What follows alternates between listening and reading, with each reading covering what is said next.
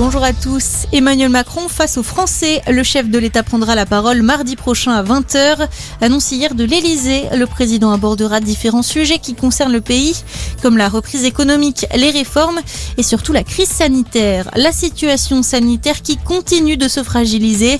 Près de 9000 nouveaux cas de Covid-19 ont été détectés ces dernières 24 heures, soit une hausse de 39% en une semaine. Le nombre d'hospitalisations est également en hausse. En revanche, la tendance reste à la baisse en réanimation.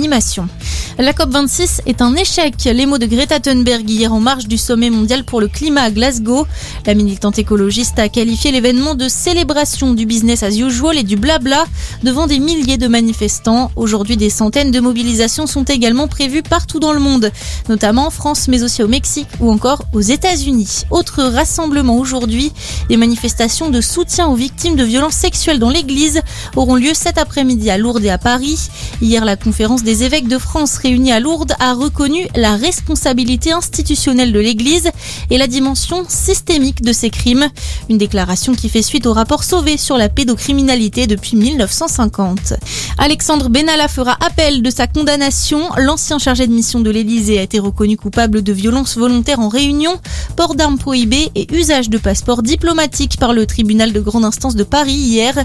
Il a écopé de trois ans de prison dont un enferme suite aux violences commises contre un manifestant le 1er mai 2018 à Paris. Au moins 8 morts dans un mouvement de panique aux États-Unis. Le drame a eu lieu hier soir au festival de musique Astro World à Houston au Texas. Plusieurs autres personnes ont également été blessées.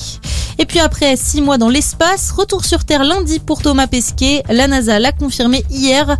Le Français et les trois autres astronautes de l'équipage de Crew 2 décolleront demain pour une arrivée prévue autour de lundi midi au large de la Floride. Merci de nous avoir choisis. Passez une excellente journée.